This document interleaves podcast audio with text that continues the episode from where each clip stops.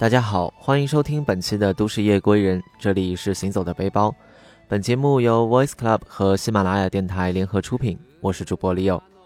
上一期呢，我们去了神奈川县，这一期呢，我们将会带大家去富士山三县剩余的静冈和山梨两县。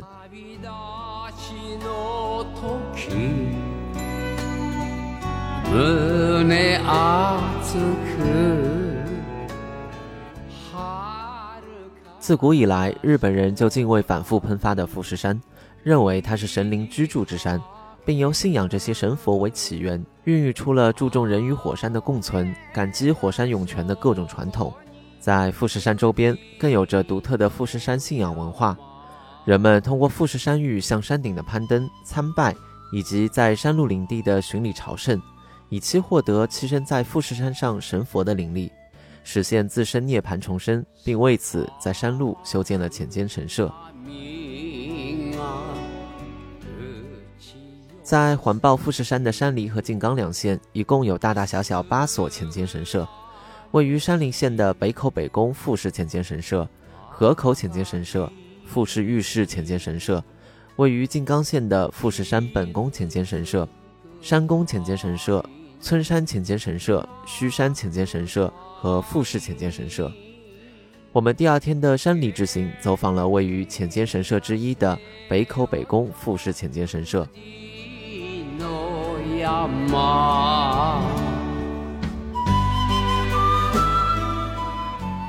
美丽的富士山孕育出了信仰和文化，并在2013年被正式列入世界遗产文化遗产名录。与富士山相关的文化财产，不仅只是富士山山体本身。还包括了富士山周围的神社、登山道、湖泊等等。我们入住的地方是山梨富士湖酒店，酒店的位置极佳。清晨拉开窗帘，幽蓝的河口湖出现在眼前。作为富士五湖之一的河口湖，也是富士山文化遗产的组成部分。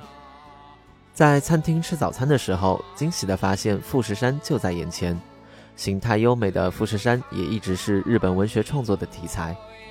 从日本最古老的诗集《万叶集》到松尾芭蕉的俳句，再到近现代夏目漱石的作品中，都对富士山进行了描绘。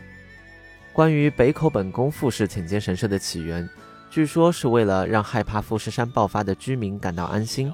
一千多年前，在此供奉了富士山的女神木花孝耶姬。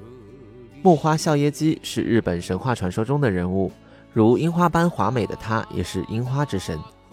据说他能护佑富士山不喷发。一四八零年，在北口本宫富士浅间神社为富士山建造了鸟居。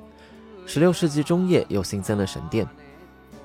北口本宫富士浅间神社是攀登富士山之吉田口登山道的出发点。右后方的本殿和旁边西宫的牌坊被称作登山门，里面有祖灵社，保佑着登山者们的安全。前往北口本宫富士浅间神社的参道，高大挺立的杉木引领着参观者。沿着步道前行，可以看见日本第一大木质鸟居六鸟居。建于16世纪的神社本殿与西宫本殿、东宫本殿一同被列为日本国家重点文物。神殿木梁上悬挂着一棕一红的巨型面具，红色是比较常见的天狗面具。天狗是日本最广为人知的妖怪之一。面红，有着高高的鼻子，棕色面具的是乌天狗，又称鸦天狗，是天狗的一种，因为有着像乌鸦一样的尖嘴而得名。神殿一侧贴着关于富士山的海报，左下海报是吉田火祭，每年八月二十六日在北口本宫富士浅间神社举办，是富士山观山之际，被称作日本三大奇迹之一。来到北口本宫富士浅间神社，一定不能错过品尝这里的猴头料理。神社不远处就有一家专门品尝猴头料理的浅间茶屋。猴头料理又称作风味汤锅面，是山里有名的乡土料理。一大锅吃下去，身体也变得暖和，非常适合秋冬季品尝。锅里放入大量的时令蔬菜，如南瓜、蘑菇、芋头、青菜等，调入味增煮沸，还有手工制作的宽面条。制作过程其实不复杂，可以试着在家里做做看。登山前吃上这么一锅，能量满满。有朋友问我有没有攀登富士山，答案是没有。攀登富士山有着严格的时间限制，登山时间为七月一日的正式开山到八月二十六日。山顶在夏季也只有五点六摄氏度，需备长袖、长裤、毛衣等防寒用具。大家如果在夏季到富士山的话，可以挑战下攀登日本第一峰。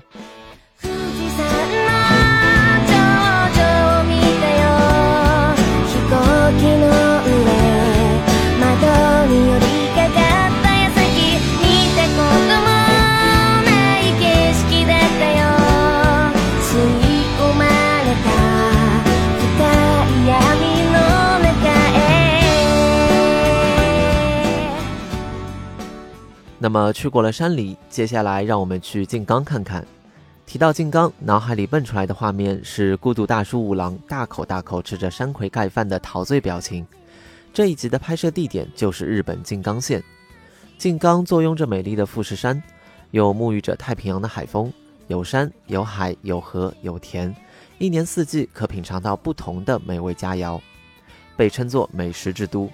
伊豆的山葵，骏河湾的鹰虾。烧金的煎鱼和吉田的鳗鱼都是静冈的名产。我们在静冈的行程来去匆匆，无缘品尝到多数美食。好在初次踏上向往已久的伊豆半岛。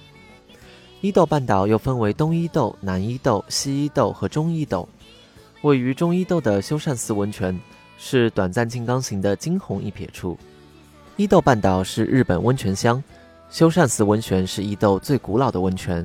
有着一千两百多年的历史，而它真正为世人所熟知的是通过川端康成笔下的伊豆的舞女。初到伊豆，天色已暗，修善寺美景留在明天欣赏。先品尝，先品尝下榻温泉旅馆的特色料理。走进用餐房间，暗绿色桌台面上整整齐齐地摆放着各色的容器，粉红、深灰、朱褐、银绿，色彩搭配的恰如其分。容器里盛装着分量精巧的应季食物，虽然已享用不少顿形色味俱佳的温泉料理，但每到下一餐呈现在眼前的时候，还是忍不住在心里赞叹：这哪里是食物，分明是艺术。说到这里，就不得不来聊聊伊豆特色美味的山葵，也就是我们在日料中常吃到的绿芥末。山葵对生存条件非常苛刻，在日本也只有少数地区可以种植，静冈就是其中的名产地。山葵生长在水田里，而且必须在清澈的水里才能成活，成长的速度也很慢。栽培一人份芥末至少要花十五个月的时间，所以山葵可是非常高贵的食材，不仅仅是简单的调味料。在日本，也只有在高档料亭、特产店有机会品尝到新鲜的芥末酱。用山葵研磨成绿芥末酱，也有众多的研究，比如要环圈研磨才能让辛辣味充分的挥发。研磨的器具必须是鲨鱼皮做垫板来研磨，在多数的日料店吃到的都是辣味相似的辣根加工后的酱料，在国内吃到新鲜山葵的几率非常少。伊豆半岛是日本著名的温泉之乡，从南到北，从东从东到西，有热海、伊东、热川、道取、河津滨、唐岛等多处沿海温泉名地。相传八零七年，弘法大师路经此地。在贵川河畔发现了一位为生病父亲洗身的少年，大师问道：“河水冷吗？”并用手中的独孤杵敲击岩石，温热的泉水咕咕涌出，其父的病也随着痊愈。独骨汤也成了修善寺温泉的发源地。现在在贵川河畔还保留着用木栏围起来的独骨汤池。前面我们也提到《伊豆的舞女》这本著作。小说中的主人公就是在美丽的舞女前往修善寺的时候与其相遇的。沿着贵川，在修善寺温泉街附近散步，古老的修善寺，清幽的竹林，传统古朴的温泉旅馆，潺潺的流水，明亮的绿色，像川端康成笔下的故事一样温润清雅。修善寺温泉乡有几个必到之处：修善寺、独骨汤、竹林小径、纸月店、河源汤。沿着贵川岸边小路，以缓慢步行的方式浏览最佳。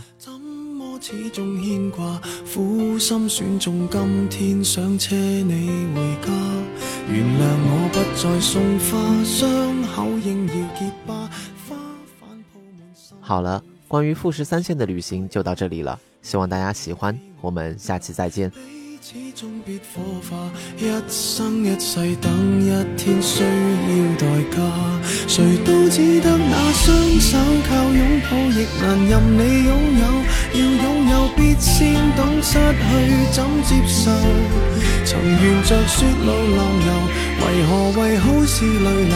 谁能凭爱意要富士山私有？何不把悲哀感觉假设是来自你虚构？试管里找不到它，染污眼眸。前尘硬化像石头，随缘地抛下便逃走。我绝不罕有，往街里绕过一周，我便化乌有。切不要说穿，只敢抚你发端，这种姿态可会令你更心酸？留在汽车里取暖，应该怎么规劝？怎么可以将手腕忍痛划损？人活到几岁算短？失恋只有更短，归家需要几里路，谁能预算？忘掉我跟你恩怨，樱花开了几转，东之旅一早比一世遥远。谁都只得那双手靠拥抱，亦难任你拥有。要拥有，必先懂失去怎接受。曾沿着雪路浪游，为何为好事泪流？谁能凭爱意要富士山私有？何不把悲哀感觉假设是来自你虚构？试管里找不到它，染污眼眸。前尘硬化像石头，随缘地抛下便逃走。我绝不罕有，往街里绕过一周，我便化乌有。谁都只得那双手靠拥抱，亦难任你拥有。要拥有，必先懂失去怎接受。曾沿着雪路浪游，为何为好事泪流？谁能凭爱意要富士山私有？何不把悲哀感觉假设是来自你虚构？试管里找不到它，染污眼眸。前尘硬化像石头，随缘地抛下便逃走。我绝不罕有，往街里绕过一周，我便化乌有。你还嫌不够，我把这陈年风流送赠你